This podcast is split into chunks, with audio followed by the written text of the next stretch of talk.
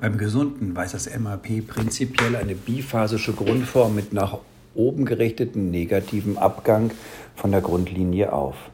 Geht diesem eine nach unten gerichtete positive Komponente voraus, muss die Position der differenten Elektrode korrigiert werden, da sie dann nicht direkt über der Endplattenregion liegt. Für eine möglichst exakte Latenzzeitbestimmung erfolgt die Ableitung zunächst mit relativ hoher Verstärkung, bei der das MAP oben mit unten abgeschnitten übersteuert ist. Es erfolgt eine erneute Ableitung mit geringer Verstärkung zur Amplitudenausmessung.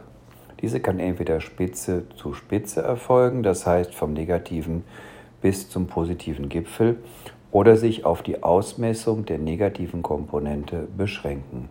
Den in diesem Buch angegebenen Amplitudennormalbeten liegt eine Spitze zu Spitze Ausmessung zugrunde.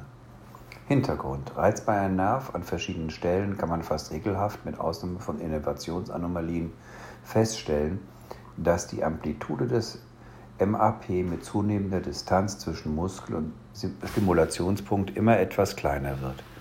Dafür wird das MAP etwas breiter, sodass die vom MAP umschlossene Fläche quasi konstant bleibt. Abbildung 3.6c zeigt dies an 6 ulnaris S MAP nach Stimulation zwischen Handgelenk und der unteren HWS. Die Amplituden werden immer kleiner, die Fläche bleibt nahezu gleich. Dies ist Ausdruck einer zunehmenden Dispersion der Erregungsleitung. Die unterschiedlichen NLG der unterschiedlich dicken Nervenfasern machen sich natürlich umso stärker bemerkbar, je länger die vom Reizimpuls durchlaufende Strecke ist. Oft aber kann man beobachten, dass die von einzelnen Kurven umschlossenen Flächen nicht wirklich gleich groß bleiben, sondern doch kleiner werden. Man muss also neben der einfachen Dispersion der Erregungsleitung noch von einem anderen Mechanismus für die progressive Amplitudenverminderung des MAP bei zunehmender Entfernung des Stimulationspunktes von den Ableiterelektroden anführen.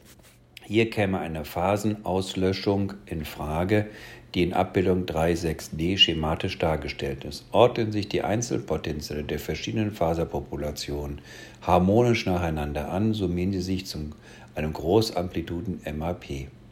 Wenn aber ein Potential einer bestimmten Fasergruppe quasi aus der Reihe tanzt, kommt es dadurch zu einem Subtraktionseffekt, zu einer Amplitudenminderung des MAP.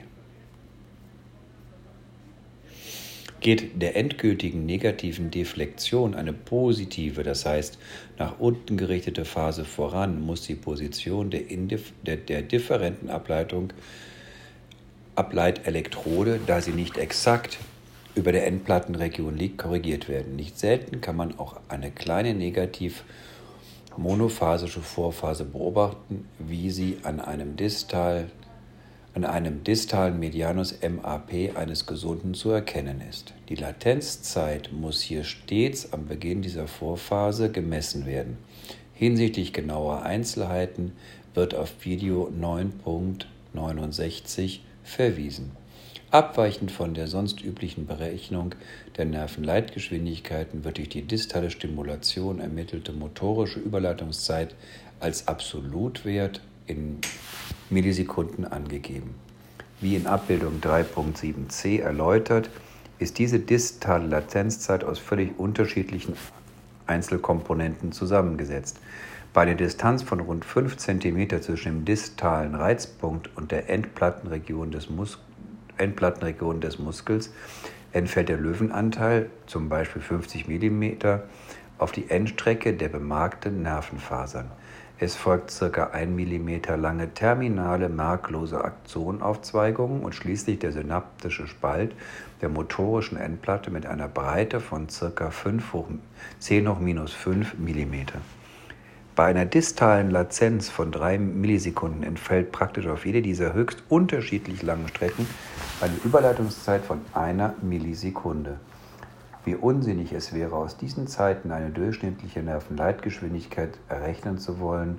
51 mm geteilt durch 3 Millisekunden ist 17 Meter pro Sekunde, ist offensichtlich. Obgleich sich aus dieser Rechnung ergibt, dass der bemarkte Nervenabschnitt, der hier mit 50 mm zugrunde gelegt wurde, nur für ein Drittel der distalen Latenzzeit verantwortlich ist, sollte man die Länge der Untersuchungsstrecke standardisieren, zum Beispiel auf 70 mm für den Nervus medianus und Nervus ulnaris, da sich gegenüber einer Strecke von 50 mm eine um 0,2 Millisekunden längere distale Latenzzeit ergibt. Bemerkenswerterweise zeigen die distalen Latenzzeiten nahezu keine Altersabhängigkeit. Vermutlich nehmen die Überleitungszeiten in den marklosen Terminalfasern und an den motorischen Endplatten im Laufe des Lebens nicht wesentlich zu.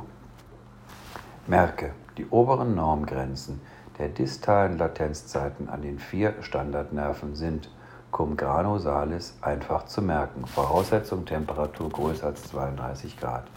Nervus ulnaris 3 Millisekunden, Nervus medianus 4 Millisekunden, Nervus peroneus 5 Millisekunden und Nervus tibialis 6 Millisekunden.